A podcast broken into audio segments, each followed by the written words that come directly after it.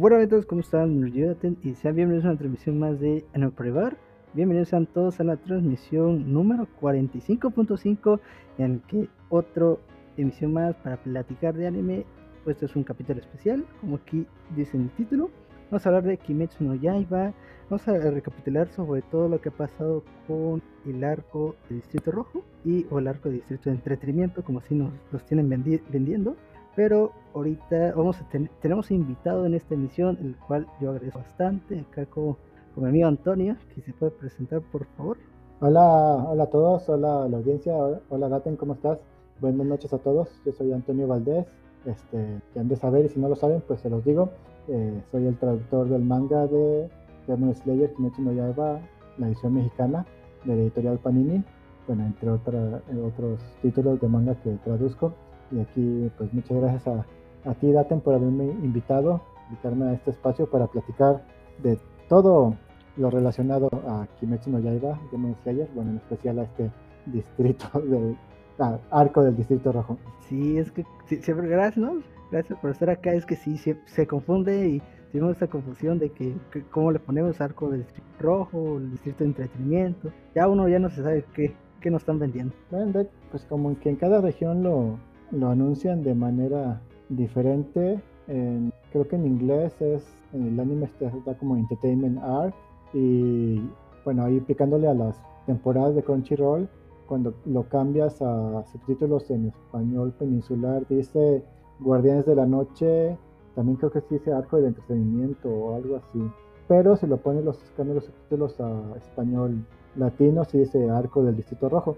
Y pues, pues yo cuando pues, traduje estos volúmenes del manga que abarca desde la mitad del tomo 8 hasta más o menos el final del tomo 11, pues cuando empezamos con este arco yo le puse así, Distrito Rojo, así como, como yo lo llamo. Sí está, sí está bien, después se causa estas confusiones con a cada, sí, como acabas de decir, de cada a cada uno se los vende de diferente título, bueno, subtítulo.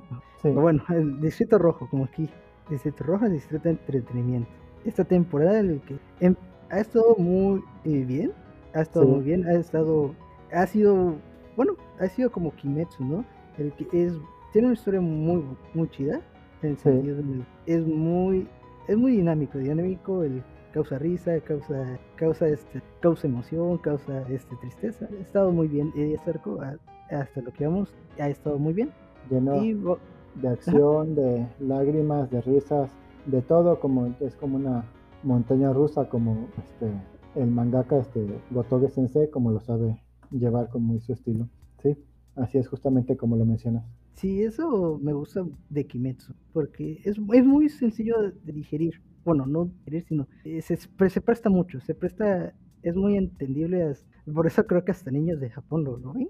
Siempre les causó esta confusión de arco entretenimiento. Bueno, el decito rojo, de que pues, se enfocaba ahí. Porque sí se presta muy bien y, eso es ligero en el sentido en el que se presta muy bien, no porque todo lo explican bien, ¿no? Para que uno entienda. Sí, eso es, como fácil de seguir, como, como lo mencionas, ¿verdad? Ajá, esa es la, palabra, fácil de, seguir. Y vamos a empezar con recapitular, bueno, vamos a dar a recapitular lo que ha pasado en este, en este arco. No sé si tú quieras dar o lo doy yo. Ah, pues ahorita vamos en el episodio 8, creo que fue el último que pasó. El, el episodio 1 fue un especial de 45 minutos. El 5 de diciembre, yo bien lo recuerdo que fue el 5 de diciembre, el domingo. Se transmite en Japón el, el, el, sábado, no, espera.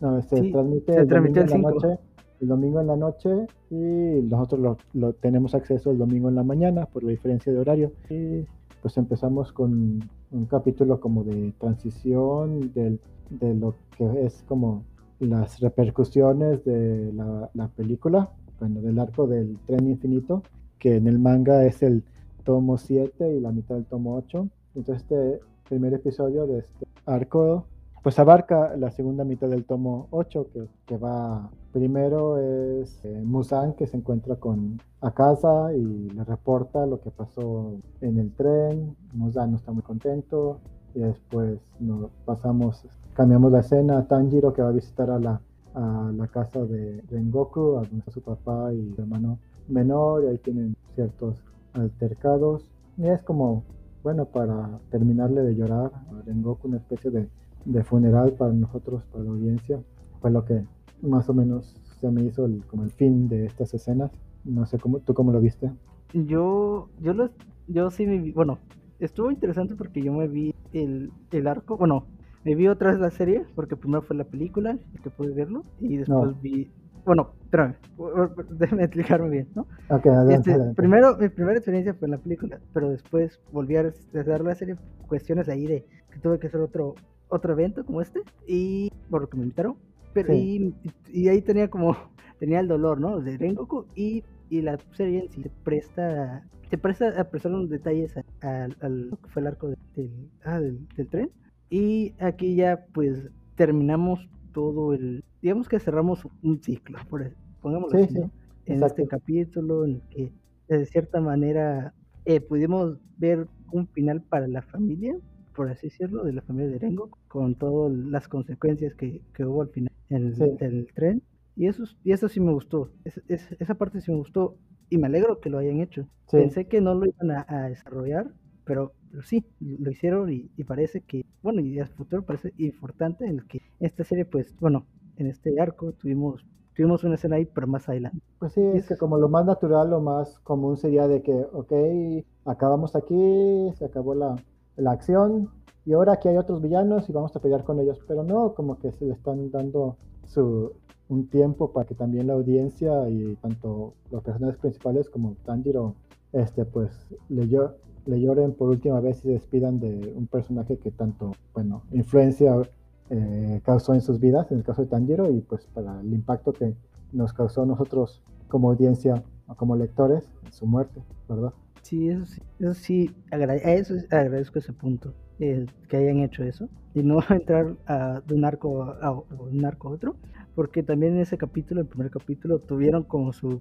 Mm, yo fue como transición al, siguiente arco porque estaban entrenando, creo que pasaron meses, si no me recuerdo. Sí, estaban recuperándose y, entrenando. Ajá, recuperándose y entrenando. Y ahí, ahí hay una escena de que una escena este, extra original del anime eh, cuando van Tanjiro y Nezuko a una misión para buscar a un demonio que tiene como la forma de una mantis, si mal no recuerdo. Eh, esa, esa escena no, no, no aparece en el manga, es original del anime. Y se me hizo, se me hizo bien, una, porque como ya lector del manga, pues te sorprende ver así algo, que no te mostró el manga, ¿verdad? Entonces te da, te da un poquito más de, de acción y pues de, para disfrutar a ver a Tanjiro peleando al lado de su hermana usando la respiración de agua. Eso, eso también se me hizo muy padre. Eso sí, yo ahora sí ese, detalle no me lo sabía. Eso mm. está bien. Creo que para el lector del manga eso estuvo bien, por así decirlo. Porque creo que así pasó para la serie de, ah, de, tren, del tren infinito. Creo que el primer capítulo fue este fue extra, porque no fue, no adaptaron el prólogo, si tengo entendido. Que fue sí, eh, justamente era lo que iba también a mencionar. Este, estás en lo correcto, esa, el primer eh, episodio del, del, arco del tren infinito ya como serie de TV es original también del, del anime, eso tampoco aparece en el, en el manga. Y pues me pareció, a mí me gustó mucho, fue como una introducción al personaje de Eren Goku. Y de hecho, eh, si recuerdan, es el demonio que aparece en este primer episodio también tiene unos recuerdos del papá de Rengoku. Lo había derrotado anteriormente cuando el papá de Rengoku era Pilar. Y, ese detalle, bueno, el diseño del demonio y todo eso es muy diferente, pero ese detalle me, me recordó mucho al hay unas historias extras de, en el manga que no es parte de, la historia principal.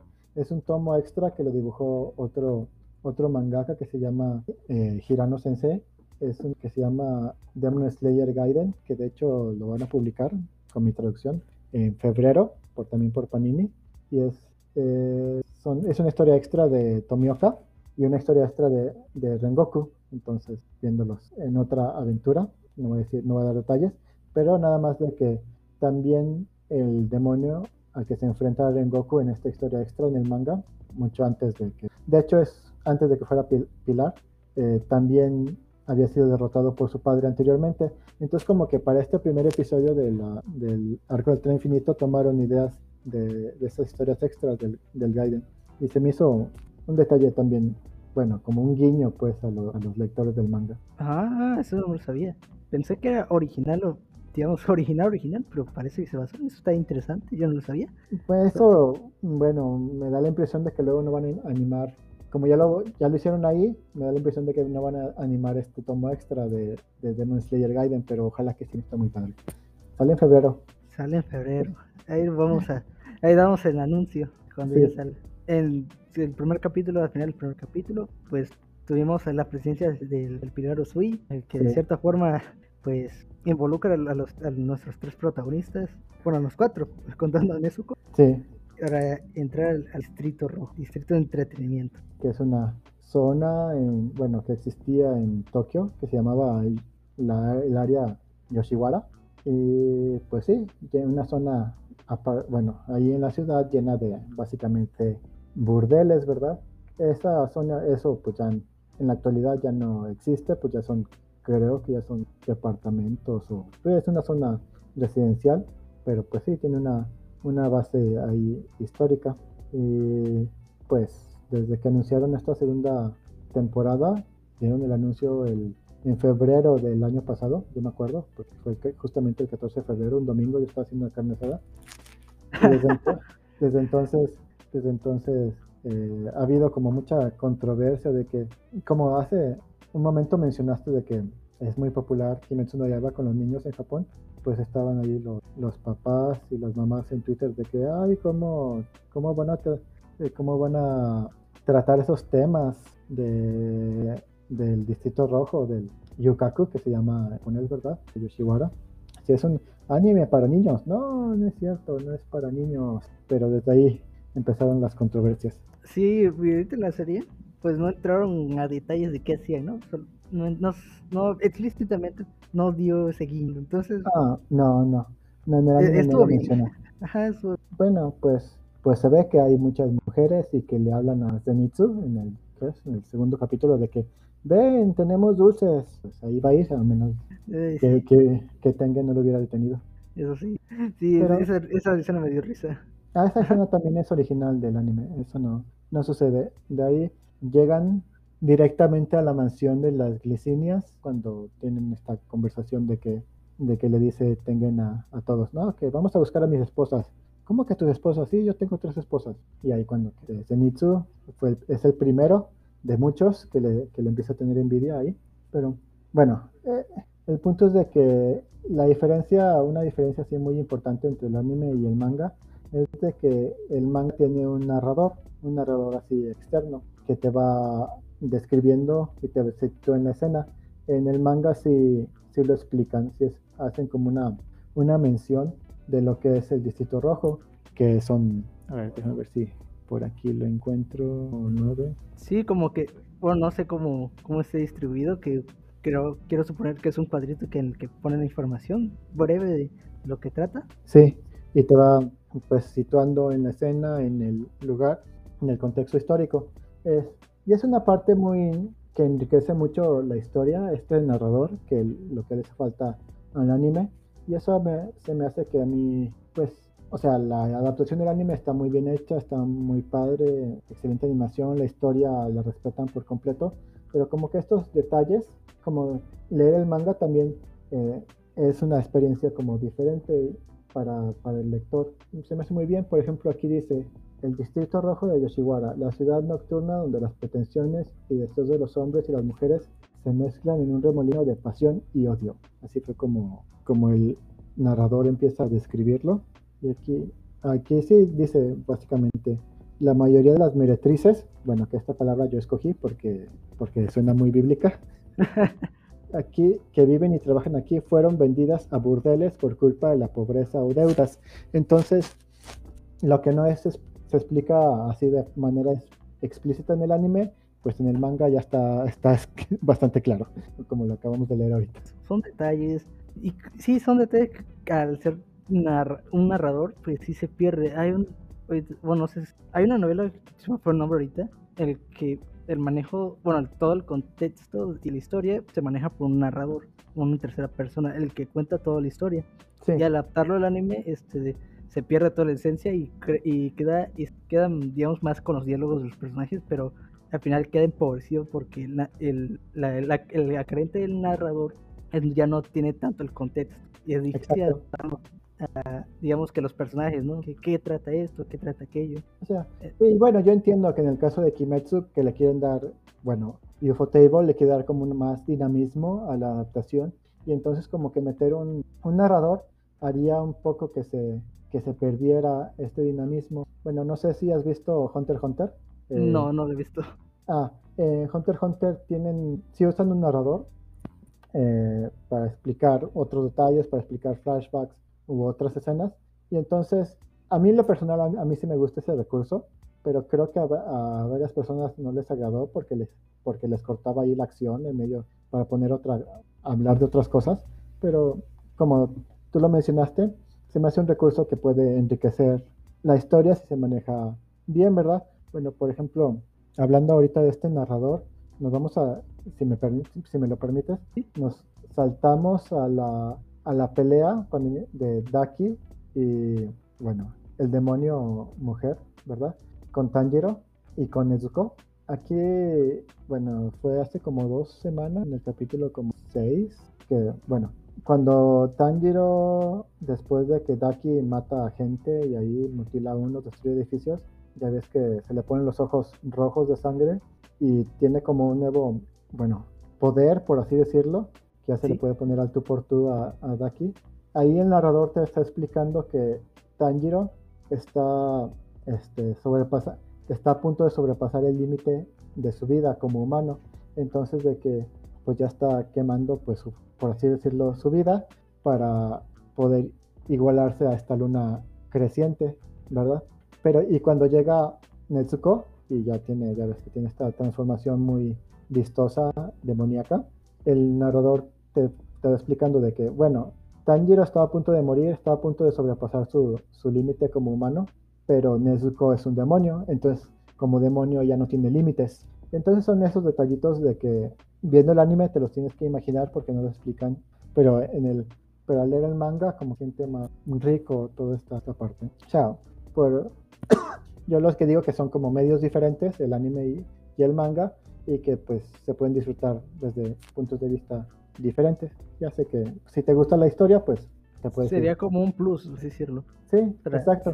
Sí, que Metsu eso, eso ayuda bastante, ¿eh? con que, porque, bueno, como fan, digamos, que si te gusta el anime, puedes leerte el manga para conocer un poco más la historia y, y, y, que te guste, ¿no? No ver lo mismo, ahora sí una copia tal cual que el, que digas de que era mejor el anime, sino que él tiene, tiene sus puntos buenos eh, el manga, por decirlo. ¿no? Sí, exactamente, porque, o al contrario, si, si te gusta el manga y eres fan del manga, pues está esperando, como es, en la mayoría de los casos, que lo adapten al anime para ya ver a, a los personajes, este, pues moverse, ¿verdad? Hablar y tener la música, la acción así nada más vistosa.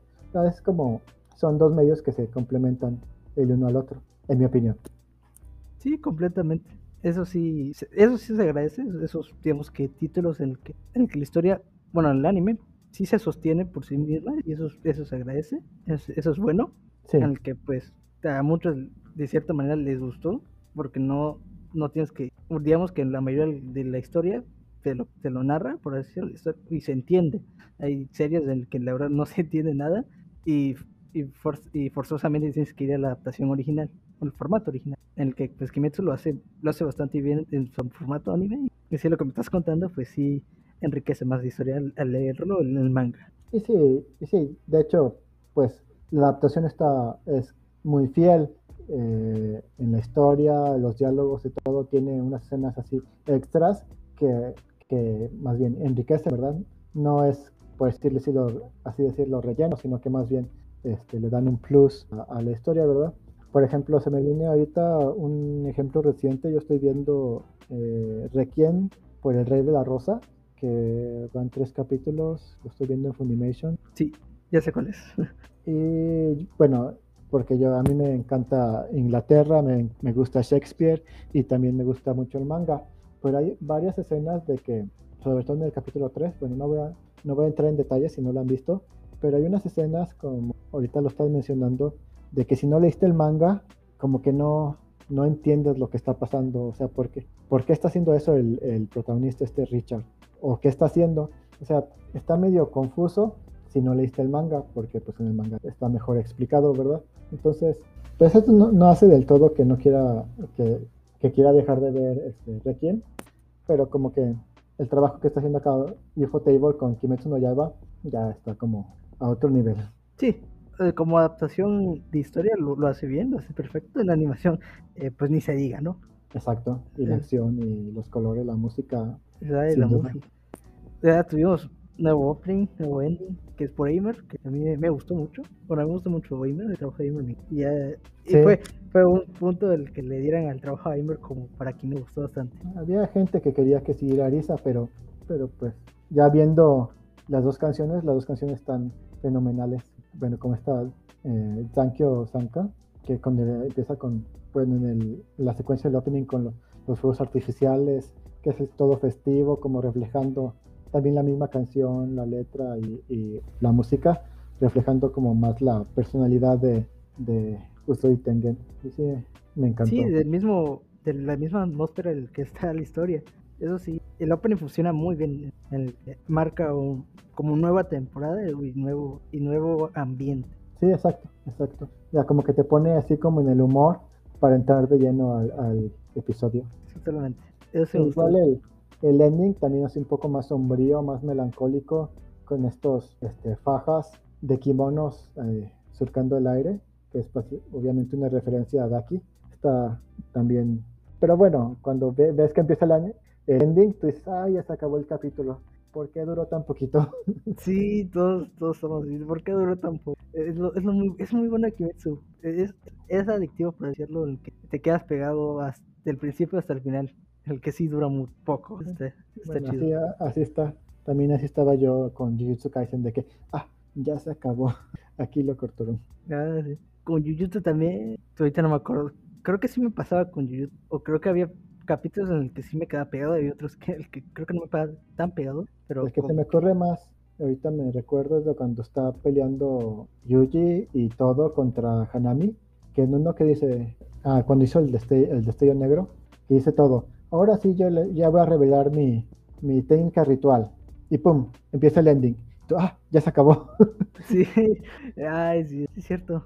Sí, eso que está, está muy bueno, está, chido. Yo también traduzco el manga, por cierto. La, la continuación, lo que sigue eh, en el manga, de donde se acabó la, la, primera temporada, está brutal, está muy, muy, muy buena. Se la recomiendo mucho. Es a partir del tomo 8, si, si se quieren entrar en el manga. Digan que yo los mandé. saca el descuento, el cupón de descuento. Volvemos con, con Kimetsu, el que es vaya, tuvimos, tuvimos eh, digamos que el enfoque con, con, bueno, descubrimos más la personalidad de, de, de, Usui. El, ahorita no me acuerdo, no me acuerdo cómo se llaman los cortos, este Ninin, si no me recuerdo. Ah, sí, Ninin es la, la, viene de ninja, que es como la, la pose que hacen con, con las manos, como, bueno, los, la pose de ninja con los sellos. Así, nin, nin. Creo que había una, un anime para niños de ninjas que hacían eso mucho. Por eso es como una especie de homenaje, yo creo. Ah. ahorita no me acuerdo bien. Un anime clásico, viejo.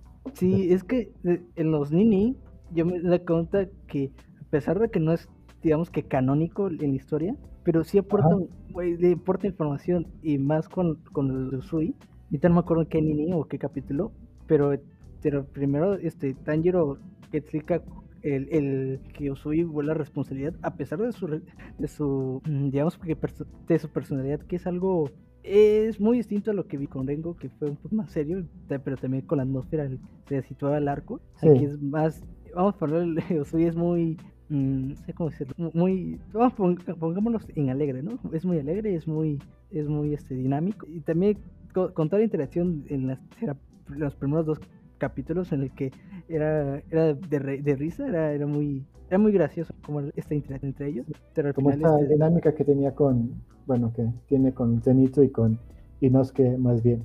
como Más vivaracho. Que alegraba. Como que es como la intención, ¿verdad? De que, bueno, ya te presentamos a, a Rengoku como el pilar de las flamas y ya pasó lo que pasó en el tren infinito.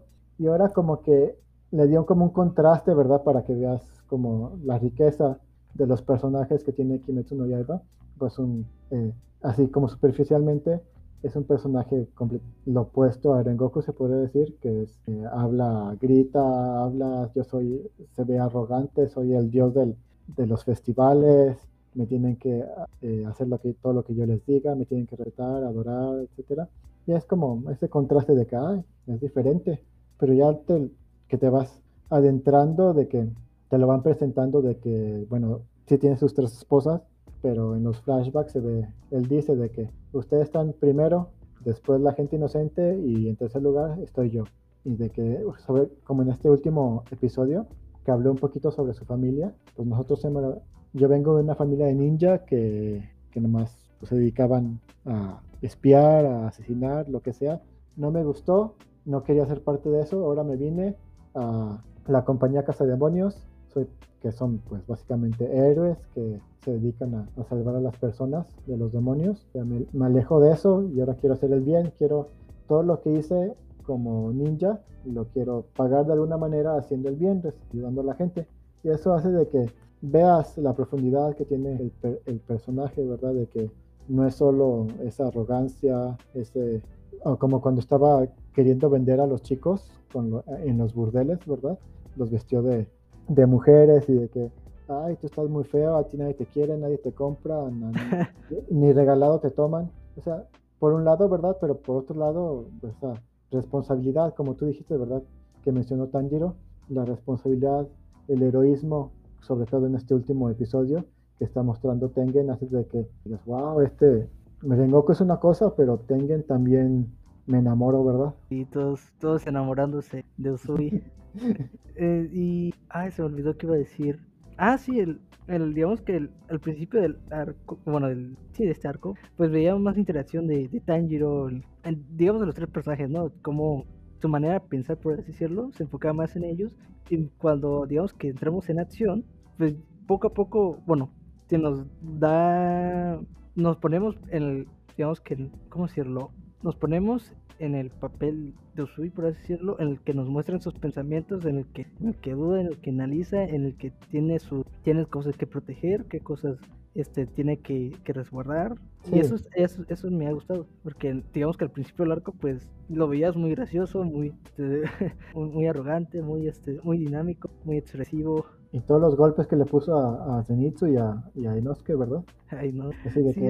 ¿Cómo que tienes tres esposas? Sí, tengo tres esposas, ¿y qué? Y toma un, un golpe en el estómago. y eso, eso, está muy, eso estuvo muy bueno con, ese, cambio. Bueno, ese cambio, digamos, de, eh, de ambiente en el, en, en digamos que sí, en la situación seria en el que, en el que estamos, que son los enfrentamientos, pues ya vemos la manera de pensar de Sui. Y no todo es este, risa, juego, no. Este, no, sí, es alguien, es alguien serio. Y creo que más en, en el, en el Nini, que fue el del capítulo 8, si me recuerdo en el que estamos. Sí. Este, pues tuvimos el, como cierto, un espacio, tuvimos cierto espacio en el, de pensamiento de Sui, en el que de cierta forma, pues, me sentía, mmm, no sé cómo decirlo, cariño por, ajá, con, añoranza por Rengoku, admiración, yo creo admiración por Rengoku en el que, este, de cierta forma, pues él es Rengoku, no, no, no, es, no es como Rengoku, pero de cierta forma es, él es él, él es, tiene su forma de ser, en el que de cierta forma comparte ciertos valores en el que Rengoku eh, tenía, eh, a pesar de aunque distinta personalidad, pero este eh, Usui, pues con su forma de ser, lo, lo comparte y eso, y eso, está muy bien en, en mi pesar. Y eso eh, me, gusta mucho de los, de los el que alimenta un poquito más el, a los personajes o, o, a la historia en sí, con el transporte. Sí. Y también en esta escena, en la misma historia principal, donde están, bueno, está Usui contra que, Daki y Gyutaro, y que llega Inosuke y Zenitsu, y llega Tanjiro del techo.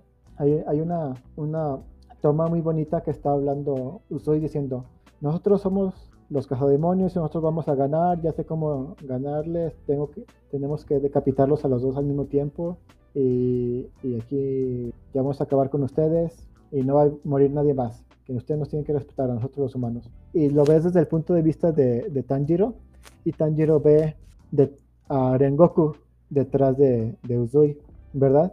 Y tú dices, ah, ya para Tanjiro, eh, Uzui también es una figura de respeto, una figura de admiración del calibre pues de, de Rengoku, ¿verdad? Eso, desde que vi esa, esa escena en, en, el manga, es de los que más me ha conmovido, de que, bueno, que, que, viene desde atrás, ¿verdad? De cuando, al final de la temporada 1, en el anime, de que llegan al, a la reunión de los pilares y conocen a los pilares por primera vez y quieren hacerle un juicio a Tanjiro y a Nezuko, pues te los presentan ahí como, como bullies, como abus, abusadores de autoridad, de que pues ellos son los mandamases y se hacen nomás lo que ellos quieren y si, si este tipo trae un, un, demonio con él, pues, pues son, deben ser malos y tenemos que ejecutar. Desde ese, desde esa escena, bueno, que ahí, al final el, el, patrón los termina convenciendo que los dejen vivir y que los dejen ser. ¿Cómo se, se da ese como giro, verdad?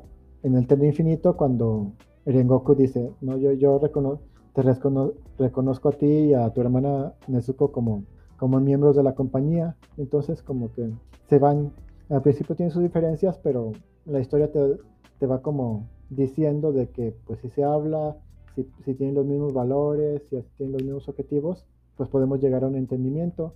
Y a Tanjiro, pues ahora sí ya los ve como, como figuras de respeto, de admiración. Alguien, a mí me gustaría ser como tú, en el caso de Rengoku y ahora en el caso de Uzui. Sí, cada, cada uno tiene que aportar, pero al final tienen como mismo objetivo, aunque de diferentes métodos de cierre. Y más y con el tema de...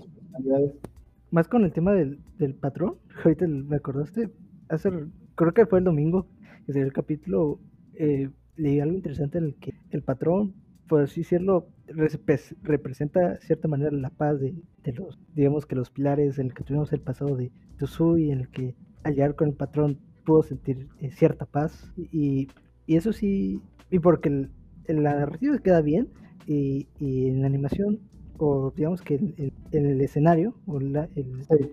en el ambiente en el que se nos contaba sí representaba esa paz, eso estaba bien. Ah, de hecho es un, es un detalle que también hiciste que recordara en, cuando sale por primera vez en esa reunión de los pilares.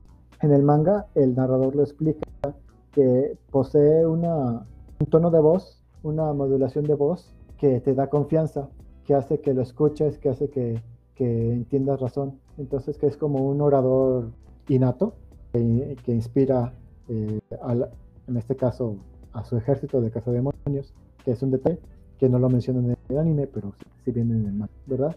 Y, y, pero bueno, igual, se capta, como tú lo mencionaste, ¿verdad? Que, que entra Uzui con, y sus tres esposas a, a la compañía Casa de Demonios y hace que al entrevistarse, al verse con el patrón, con el comandante general, como yo le puse en el manga, pues sientan cierta paz, siento, no sé, tranquilidad y como esa confianza de continuar, pues, trabajando, arriesgando la vida para salvar a la gente de los demonios. Sí, eso, eso, es lo bonito también de, de Kimet, el que lo hacen, lo hacen bastante bien.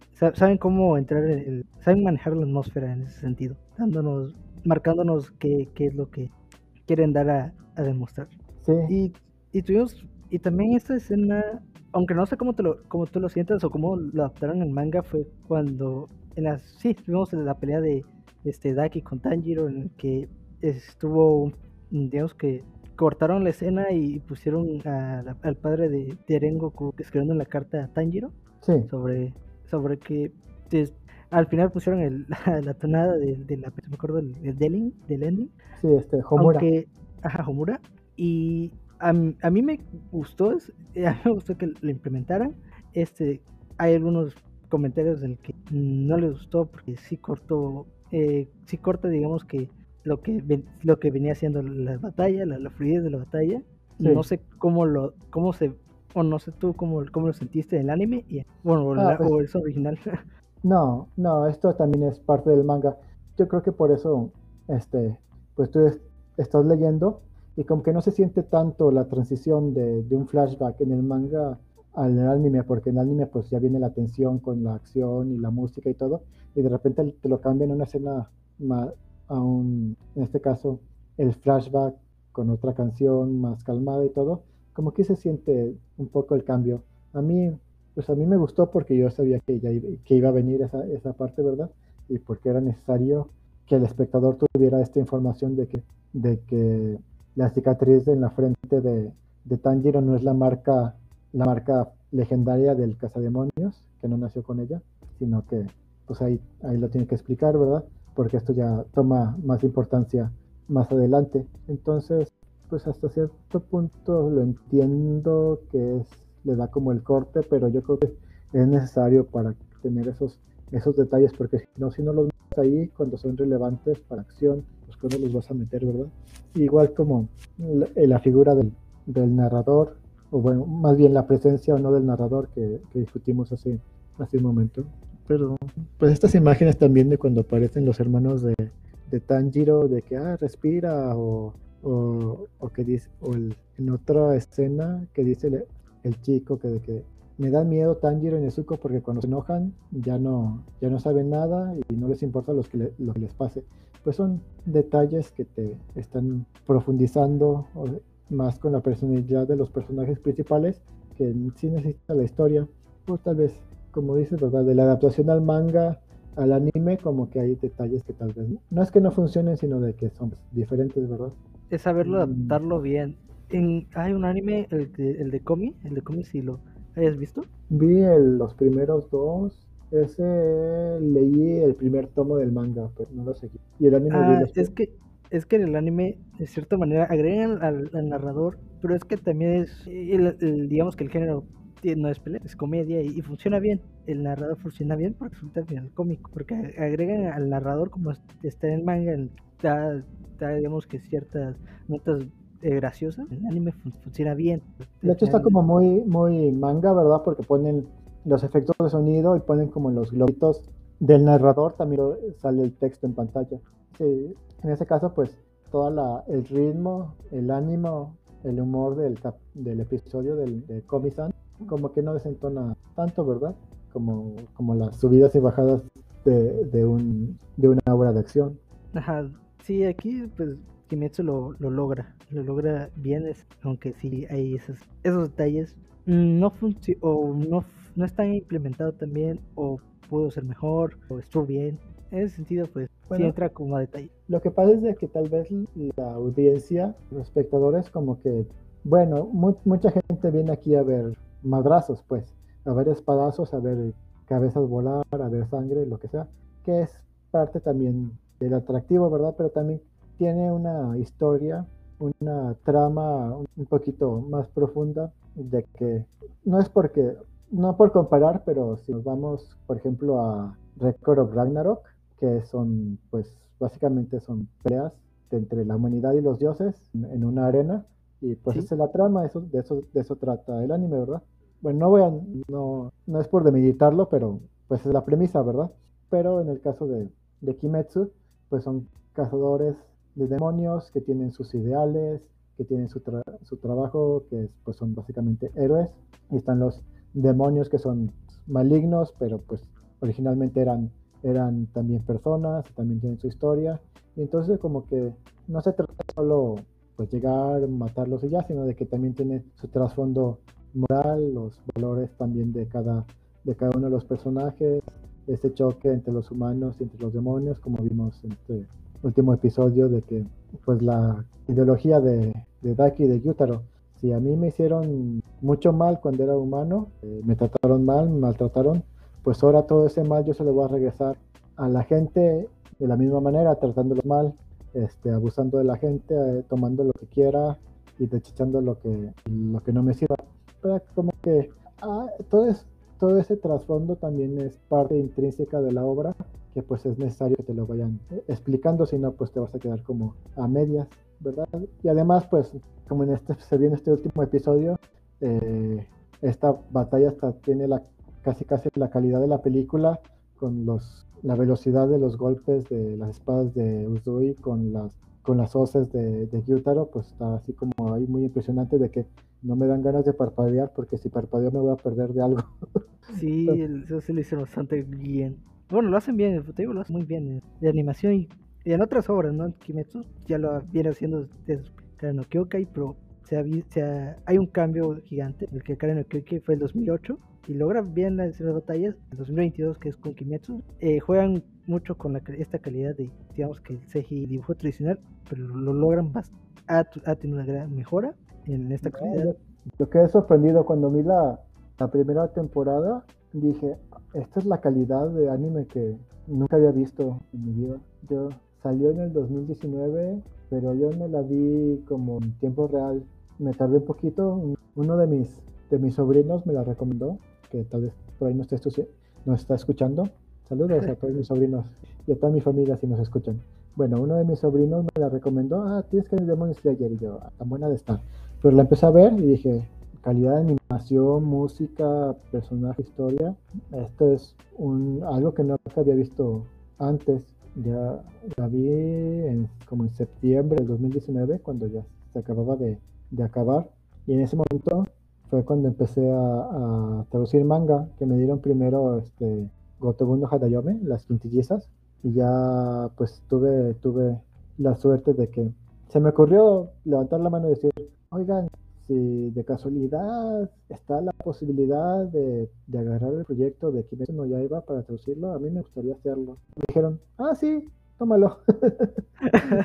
eso tenía duda, eso tenía duda, ¿cómo Bueno, eso lo iba a preguntar más tarde, pero eso se le iba a preguntar de cómo, cómo consiguió el trabajo, ¿Se, se los asignaron, tenían la posibilidad. Pues en, con Kimetsu fue suerte porque levanté la mano y me dijeron que sí, tómalo. Hay unos de que, bueno, hay unos que me los ofrecieron, como por ejemplo a Wichat o Yu-Gi-Oh! de que, oye, tenemos este proyecto, ¿lo quieres? Y yo, pues sí. Pero así de que yo, yo dijera que yo tenía ganas de trabajar en él fue Kimetsu y luego Chainsaw Man. También ya había, ya había dicho de que, ah, si, si llega el proyecto de Chainsaw Man, me gustaría decirlo porque soy fan de, del manga. De la obra. Y eso sí enriquece mucho el que pues no es para desameritar a, digamos que, a traductores en el que pues no le gusta este, este digamos que sí, este, este mundo del, manga y el anime, pero hacen, digamos que, hacer lo que un fan lo haga y pues lo haga bastante bien, y pues sí, mucha gente sabe que, eh, digamos que si tú lo haces va a tener un sello de calidad, porque también lo demuestras con, el cariño de las obras, en el que saben que, en el que, en el que le, hay cariño, hay, va a haber un gran sello de calidad en ese sentido. Sí, es, pero bueno, también yo tuve, he tenido la suerte de que, eh, pues, todos los proyectos de, manga que me han dado pues, son obras muy, muy buenas y pues disfruto prácticamente traduciendo todas. Y entonces, pues, ahora si quieres, bueno, ya estamos, pues ya nos pasamos al bloque de, manga, pues ya vamos a, seguir eh, al de ese bloque, en el que pues ya terminó, terminó el proyecto de Kimetsu no Yaiba, del, del manga, ¿no? Bueno, que ya salió a la venta. Sí, así es el, empezamos, salió el número uno, era de hecho era un pack, el número uno y el número dos salieron en el en marzo del 2020 y ya fue una periodicidad mensual y pues ya hasta que llegamos a enero del 2022 que dio el volumen 23 que es el volumen final. Pues sí dos años traduciendo Kimetsu no Yaiba. Pues, pues sí básicamente mensualmente bueno, no, más falta que salga el, tomo extra, el tomo de eh, Gaiden, de Tomioka y Rengoku. Pero este, este Gaiden es, es manga o porque creo que hay una novela, no tengo. Son novelas hay como tres. Hay que desafortunadamente no he leído tiempo, ¿verdad? Pero Pero ahí lo tienes. No, de hecho no. De, hecho, como leer prosa en japonés es muy me resulta muy cansado, ¿verdad? Por eso por eso no he intentado, no he intentado comprarlas y leerlas. Pero de hecho, ya anunciaron la primera, la primera novela, ¿verdad? Bueno, dejando eso a un lado, este tomo extra, que sí también es manga, que salió a la venta a la par del tomo 23, salieron en la misma fecha de diciembre de 2020. Y es por, te digo, es otro, es otro autor, no es Gotoge Sensei, es Hirano Sensei, que pues son dos capítulos dos historias, una de Tomioka en que sale con Shinobu y llegan a una aldea en el norte de Japón buscando un demonio y ahí se encuentran con una cazadora, una cazadora pues de, osos, de, animales, que tal vez los va a llevar donde se encuentra ese demonio. Y ahí te sirve para que conozcas un poco más a Tomioka como personaje. Y, y se sitúa más o menos al inicio de la historia principal. Eh, temporalmente es después de que conoció a Tanjiro y a Nezuko, va a esta misión. Entonces, pues ya te, puedes profundizar un poco más en Tomioka.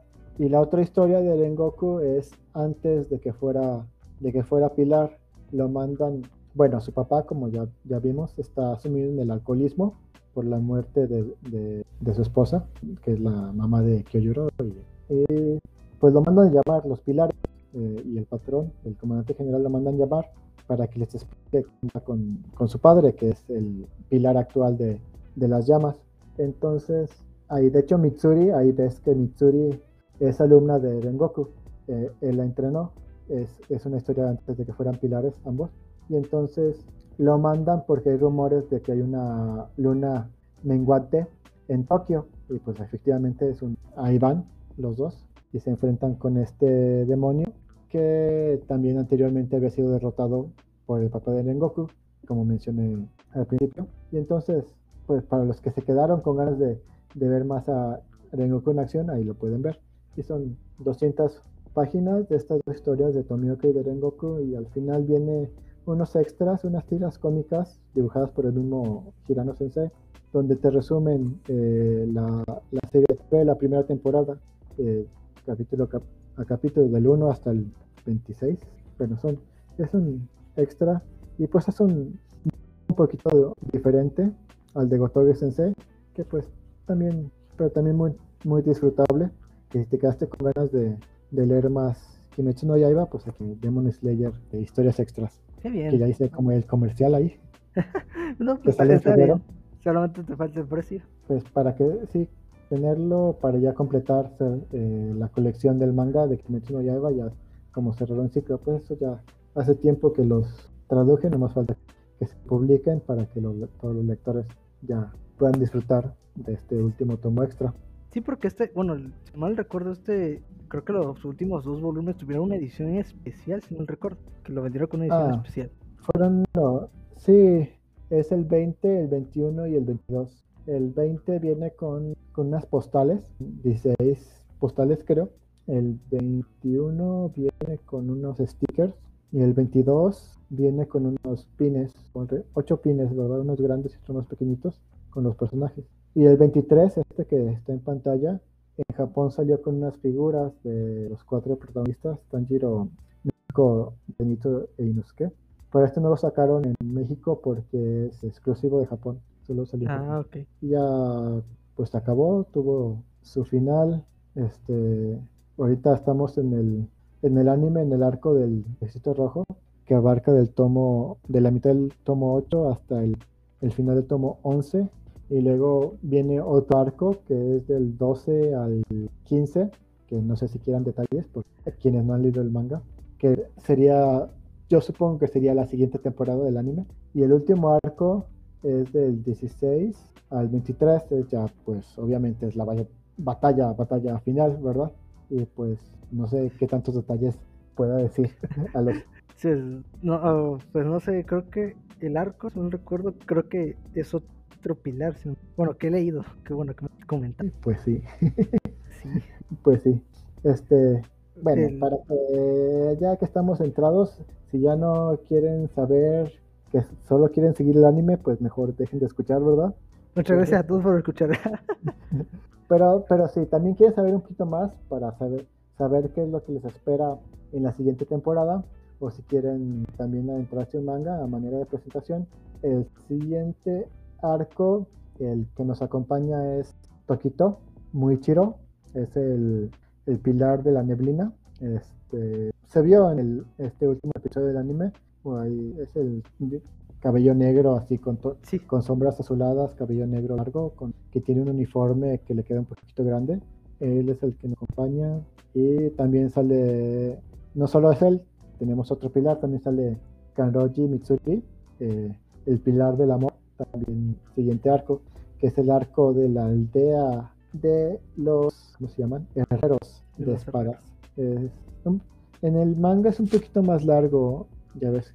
En este, el Distrito Rojo son volúmenes y medio, que son, según las malas lenguas, son 11 episodios del anime, ya nos quedan solo 3. Sí, son 11, ya está confirmado. Entonces, el de la aldea de los herreros es del tomo 12 13, 14 y prácticamente la 15. Sí, son cuatro tomos. Entonces supongo que sería una temporada de unos 12, 13 episodios cuando la adapten. Si es que la adaptan, que, y si no la adaptan, pues estarían locos por no adaptarla. Pues. Tiene que completar la historia de, de Kimetsu no Yaiba en el anime. Pues no se ha confirmado, esperemos que pronto, posiblemente al final, como lo hicieron con la primera temporada de Kimetsu, que al final le anunciaron secuela, pero ya después nos dieron de... Anunciaron la... Sí, prácticamente anunciaron la película al final de la primera. Ajá, anunciaron que secuela. Esperemos, y yo tengo fe en que así, lo así vaya a ser, al final del último capítulo del, arco de Distrito Rojo, ¿no? de un teaser a próximas, bueno, de la secuela. Sería, sería lo mejor. Lo mejor sería de que dijeran, próxima semana empezamos con, ¡pum!, el arco de los, de los herreros de espadas. o yo mínimo, yo mínimo espero, no, me quiero esperar otro año, yo mínimo, lo mínimo que espero son tres meses, una temporada de descanso, y diga, regresamos con, con este nuevo arco. Así como lo hicieron con Vanitas, ¿no? que tomaron, creo que fue en junio. Una temporada, sí, una temporada. Ajá, una temporada. Pasamos la primera parte de Vanitas, descansamos, volvemos en esta temporada. Espero, yo quiero que sea así, o mínimo, ya, ya los seis, los seis meses ya pero que otro año ya no. O que mucha gente tiene miedo de, de la otra pila. No sé qué, no, como está la, el argumento, porque están, bueno, en primer lugar están adaptando fielmente el manga, ¿verdad? Desde la primera temporada, la película y ahora el, el Distrito Rojo, no se han comido nada, como no se han saltado ninguna parte importante de la historia. Entonces, si, si tomamos ese precedente, yo creo que el, el, arco de la aldea de los herreros. Va a ser también una temporada completa de, bueno, 12, 13 episodios. Y ya la, el arco final, que se llama el arco del castillo infinito, para variar, que es del tomo 16 al 23, son, pues son 8 tomos, ¿verdad?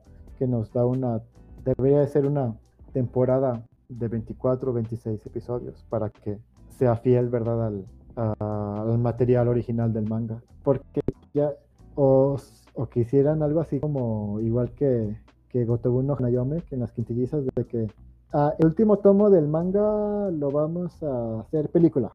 Pues sí. también sería una posibilidad, pero quién sabe, quién sabe. Hay, hay muchas variables.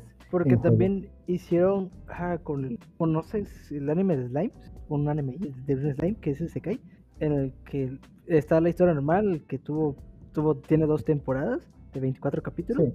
Y después anuncian película, pero no digamos que no es película al final, sino es un siguiente arco. Como que sí, no tiene tanto sentido el que hagan una película. Bueno, a mi parecer, uno se esperaría otra temporada. Pues quién sabe, es que cada, cada, primero está editorial, bueno, está el mangaka y está la editorial y luego está el, estudio de animación y luego está la distribuidora, pues son como son como muchas compañías que tienen ahí su tajo de los derechos de la propiedad intelectual. El comité, pues, Sí, sí, en el caso de Shueisha, este, Aniplex, Infotable y pues a ver qué, como ahí de, acuerdo, ¿verdad?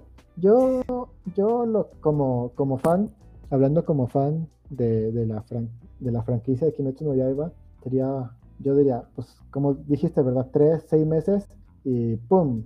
Temporada 3, eh, Los Herreros. Y luego al año siguiente, eh, una temporada de 26 capítulos, como ponerle así, Kimetsu no ya de Final Season o algo así, no sé, como, como Shingeki no Kyojin. Y ya, y ya así sería lo mejor como fan para mí. Pero pues viendo el trabajo que están haciendo ahorita en Rojo, esto como que, aparte de todo el presupuesto que le metieron, esto es requirió mucho tiempo para que lo animaran y, meter el CGI y, todo. Estas. Entonces, pues está tomando su tiempo Ufotable, pero están haciendo un muy buen trabajo. Y pues también los tiempos, ¿verdad? Estamos en una pandemia global, como, como la película, ¿verdad? Se acabó la primera temporada en septiembre del 2019 y anunciaron la película para el verano del 2020, que se suponía que iba a salir en julio, agosto, pero pues por la pandemia y todo lo que pasó, la retrasaron hasta octubre, ¿verdad? Sí. Pero, y al final pues fue la, es la película más taquillera de, de Japón de todos los tiempos, pero les fue bien en todo, pero pues conseguir animadores, luego los, los actores de voz, los sellos y todo esto, pues eso debe ser una logística, mucho dinero, mucha coordinación y pues para sacar la misma calidad, pues yo creo que sí necesitan tiempo y pues uno lo entiende, pero al mismo tiempo también quiere ya verlo. sí, sí, ahorita con Infotable, aparte de Kimetsu ya tiene dos proyectos más. Ahorita, ahorita es uno de, uy, si es de la, digamos que hermana de la franquicia de Fate, que es este Mahoyo, que es una película, una novela visual, y hay otra, mm. otra película, son dos películas que van a ver, que es Mahoyo, y no me acuerdo que es una producción de antes de de Futable que se trata de Samurai, si no me acuerdo bien el título, pero también le están haciendo película que próximamente va a saldrá. Entonces, si no sé cómo lo vayan a hacer, posiblemente Kimetsu vaya a tener de tiempo en adaptar, porque ya tienen esos dos proyectos que ya están mm. anunciados y todo. Pero Mm, sí, pues está, está difícil y como pues hacer uso de todos los recursos que tienes de tus animadores y todo eso, está difícil coordinarse para sacar la misma calidad que, que quieres sacar y que el mundo espera de ti, no solo Japón, ¿verdad? Pues, sí. los, es un caso muy, muy, muy similar. De hecho, se me hace hasta gracioso de que sean casos, sea tan similar también Jujutsu, Jujutsu Kaisen, ¿verdad? De que salió la, salió la primera temporada se acabó en abril del 2021, el año pasado. Sí. Y anunciaron la película. Y es como un caso similar porque lo tradicional es de que las películas es como una historia como aparte, que no es canon, una, una historia original del anime que no salió del manga, pero como que esta nueva tendencia de que con Kimetsu y con Jujutsu es adaptar pedazos, arcos del, del manga y hacerlos película y le está como que funcionando bien, como la película de Jujutsu Kaisen Zero, que es de la precuela del de Jujutsu Kaisen, que es el primer volumen, y pues también le está yendo como de maravilla en Japón, y ya la vamos a tener aquí, Crunchyroll la va a traer a Estados Unidos y a Latinoamérica este año. Entonces, que el estudio de animación es MAPA, ¿verdad?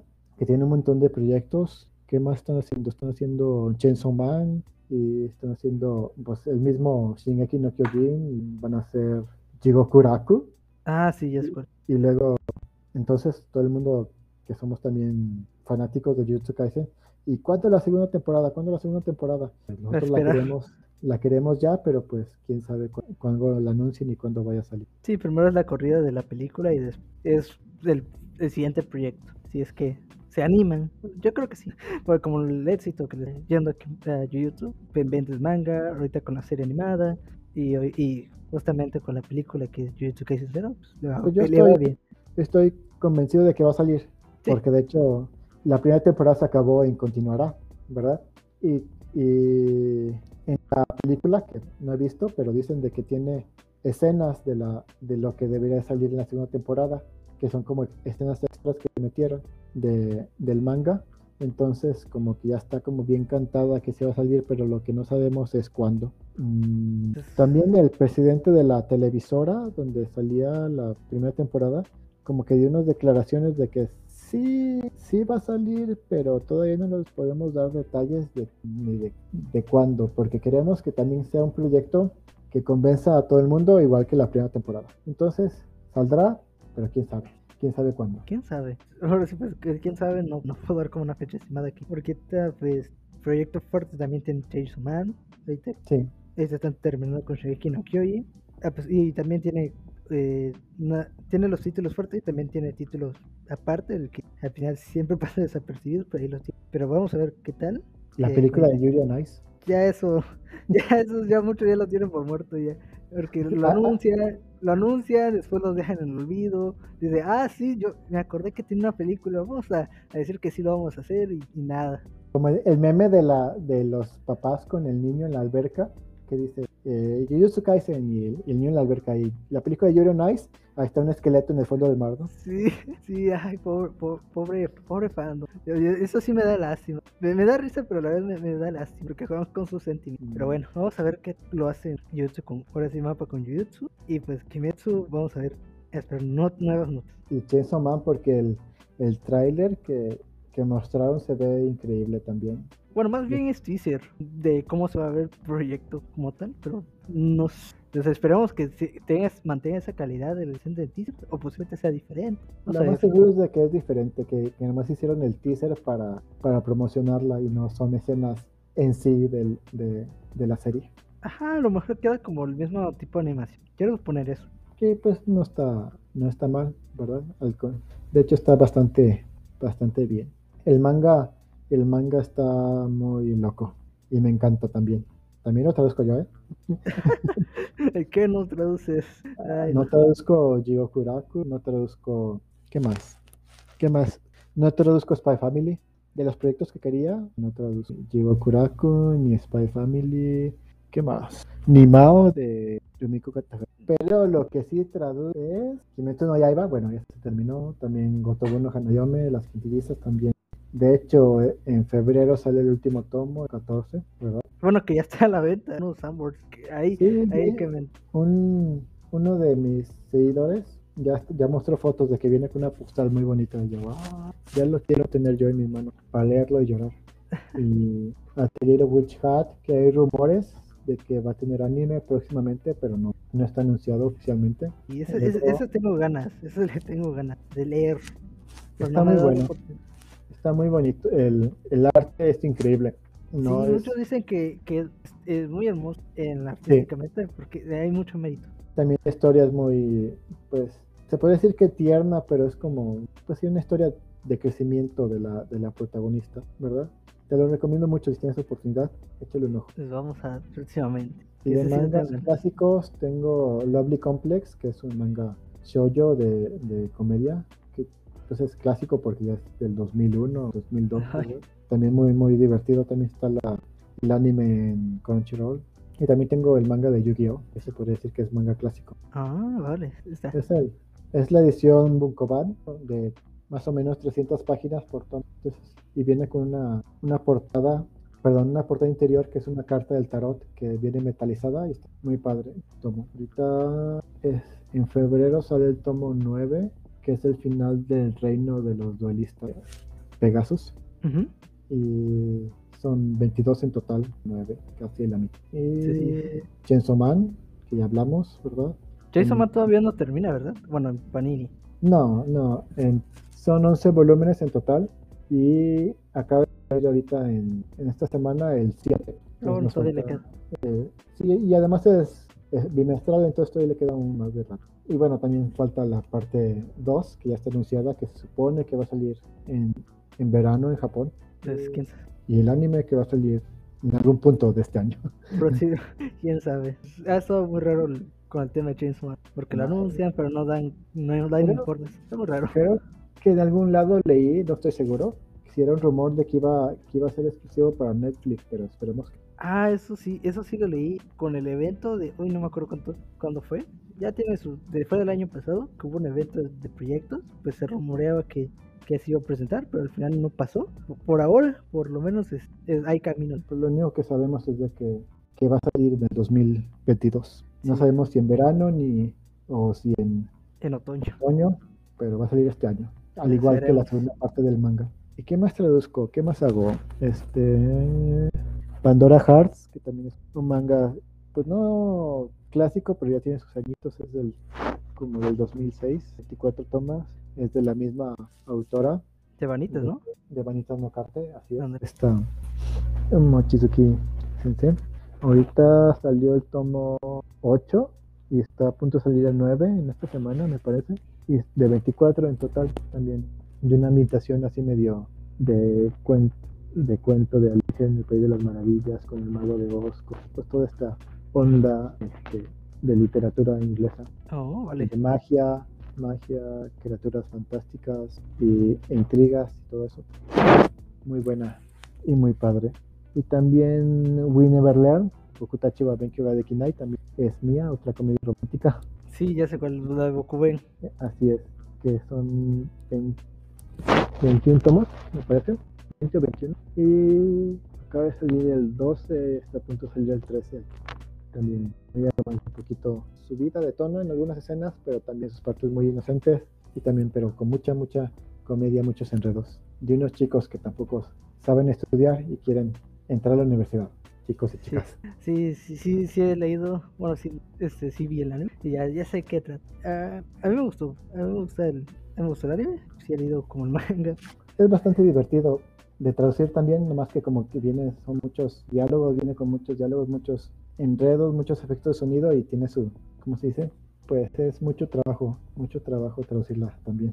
Muchos chistes que tengo que adaptar al español. Sí, eso, eso sí es, creo que complicado porque hay siento yo que son muy japoneses y el adaptarlo puede que como costar trabajo o que, o que no, eh, digamos que demostrar que, que dé risa. Sí, ese es el, el propósito y espero, espero que los lectores les esté gustando y estén pasando un buen rato leyendo Bokuben también. Mira, aquí, bueno, aquí comenta Iván de que anime de anime romance que, le podemos recomendar. Pues ahí está hablando de Bokuben, pues está esa opción, aunque no es tan recomendable, pero ahí está Bokuben. O también está Gotobuno Hanayome, Las Quintillizas. Es también. O, pues depende de, de, de qué, como si sé qué tono te guste, ¿verdad? Si más comedia o más romance, una mezcla de los dos, también puede ser Lovely Complex, una comedia romántica muy, muy, más tirándole a comedia, ¿verdad? Con diálogos muy divertidos, o también está, de las últimas que vi que me gustó, está Jorimilla, tanto en anime como en manga. El manga no está, bueno, sí está licenciado en México, pero supone que es a través de Norma, de España, entonces como que está medio extraño ahí el asunto. Y pues en este caso Jorimilla es bastante serio, tiene sus toques cómicos, pero mucho de la psicología, de la, de la mentalidad de cada uno de los personajes, de cómo se van descubriendo el protagonista Miyamura y Hori, que es la chica, cómo se van conociendo, se enamoran y ya empiezan a salir. A mí me gustó mucho, muy, muy fresca. Yo tengo uno particular, yo tengo uno particular porque se me olvida el nombre, de que sí hay uno serio que hasta ganó, bueno, como pero fan del fan de anime trending, como anime romántico. no me acuerdo cómo se llama, pero a, lo mejor más tarde, más tarde lo busco en Twitter, que son de, es historia de dos chicos, aunque no, no es, como, es, no es romance, pero en, la interacción se puede sentir más, más al aspecto real, en el sentido de que no, no hay, no hay como este, los típicos chistes de pico, el, el típico entorno en el que se basa, sino que poco a poco van adentrándose, que uno de los personajes que lo ponen Blandito Kun, creo que sí lo puso Crunchy. Yo no me acuerdo si se llama el, anime. No, lo publico en Twitter cuando me acuerde. ¿Cuál será? Mm, no me acuerdo. Pero ahí, ya en Twitter, ahí sígueme en Twitter. También ahora que de ahí va a haber. como, como que de, tarea de seguimiento para darle. Ajá. Dar recomendaciones de, de anime de romance. Ahí está. Entonces, pues ya podemos terminar aquí. ¿Qué te parece? Pues yo creo que, abarcamos todo lo que dijimos que íbamos a abarcar. Sí, ya nos estamos pasando.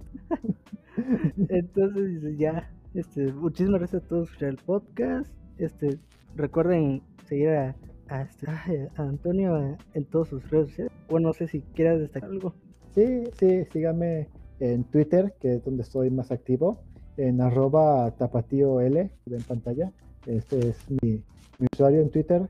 Y también tengo mi canal de YouTube, que ahorita lo tengo un poquitín abandonado, pero de que el año pasado estuve haciendo varios, varias reseñas de manga que me ha llegado a México. Hice reseña de Tokyo Revengers, es cuando todavía no se anunciaba que iba a llegar a México. Hice reseña de Bonitas No Carte, de, de, de, Demon Destruction, de Asano Sensei. También tengo títulos Yosei como Ikokuniki, y como y también este manga shonen de fantasía Sosun of Freedom, reseña. Bueno, tengo ahí varias reseñas de títulos que todavía no llegaban en su momento a México, para que lo chequen ahí en Antonio Manga TV. Y pues como ya lo mencionamos, mi nombre es Antonio Valdés, traduzco más que nada manga, los títulos que acabamos de mencionar, y hablo sobre eso, básicamente, y sobre anime en Twitter. Y ahí síganme para seguir con la plática allá y seguir pues, hablando de este bonito eh, pasatiempo de leer manga, ver anime, leer novelas ligeras. Y pues ya próximamente tengo otros proyectos nuevos en los que voy a trabajar, no solo en traducción de manga, sino en traducción de otros medios, que por ahí cuando ya estén, se estén publicando, estén al aire, ya hablaremos un poquito más abiertamente de ello. Pero pues estén al pendiente, sobre todo en Twitter.